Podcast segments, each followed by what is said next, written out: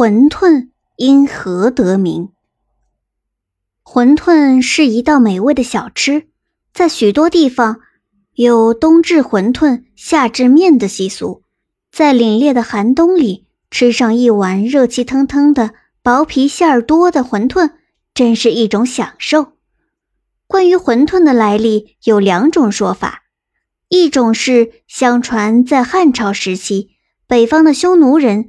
隔三差五就来骚扰汉朝边疆的百姓，烧杀抢劫，令百姓每日不得安宁。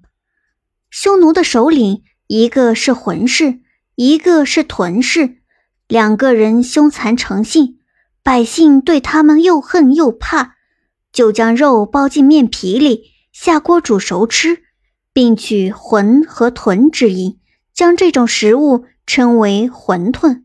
他们吃馄饨，是希望能够早日把匈奴人赶走，过上太平的日子。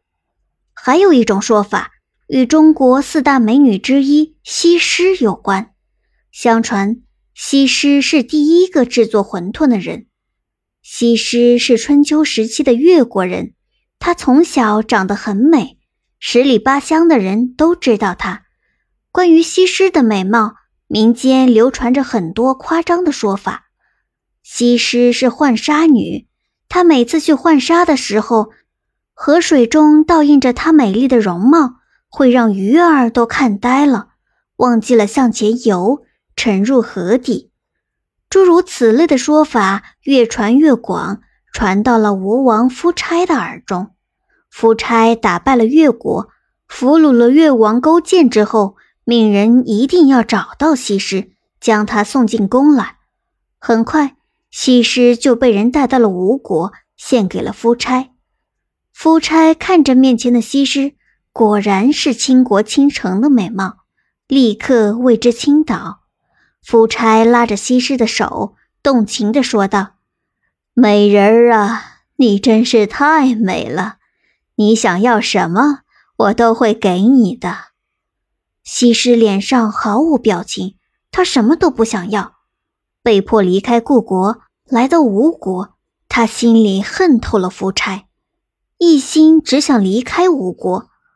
但西施知道，越王勾践此时是吴国的阶下囚，他一心要帮助越王勾践复国，知道自己不能意气用事。之后的日子，西施每天都在痛苦的煎熬中度过。一方面，他要假意迎合夫差；另一方面，要绞尽脑汁想着如何帮助勾践复国。过了几年，有一年的冬至，夫差在宫中宴请群臣，宫中的厨师做了许多的山珍海味。可是夫差早就吃腻了这些美味佳肴，他看着各种各样的美食，一点动筷子的欲望都没有。夫差忍不住抱怨道。整日都是这些吃食，看着就饱了。西施听到夫差的话，亲自下厨，用清水和面做了一些面皮，又包上菜和肉馅儿，做成了一个又一个精致的小面点。西施将小面点放进锅中煮熟后，盛到碗里，倒入鲜美的汤汁，撒上翠绿的葱花，再滴上几滴提味的酱汁。当西施将这碗小吃端给夫差时，夫差只闻了闻味道，便胃口大开。他迫不及待地尝了一口，果然鲜美无比，而且一点儿也不油腻。夫差狼吞虎咽地将一整碗小吃都吃光了。他摸着撑得圆滚滚的肚子，问西施：“这是什么呀？我从来都没有吃过呀。”西施回答道：“回大王，只是一种很普通的面点小食。大王如果喜欢，我可以每天为大王做上一碗。”夫差开心的大笑：“哈哈哈哈！太好了，美人儿真是善解人意呀。”之后，西施便每天为夫差做一碗馄饨。夫差吃了几天之后，问西施。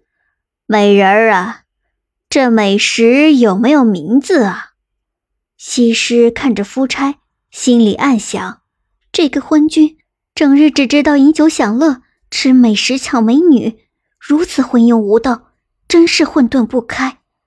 想到这里，西施便随口说道：“回大王的话，这种面食叫做馄饨。”夫差一点儿也没有听出西施话里的嘲讽之意，他信以为真，一个劲儿的夸“馄饨”这个名字起得实在是好。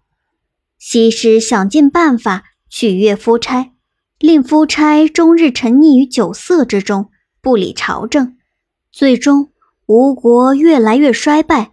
勾践找到了机会，回到了越国，将吴国打败，报了亡国之恨。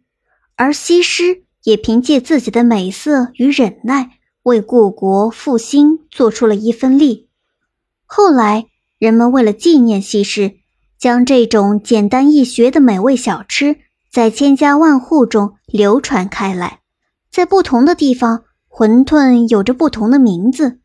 例如，在四川，馄饨被叫做抄手；在湖北，馄饨被叫做包面；在江西，馄饨被叫做清汤；在广东，馄饨被叫做云吞。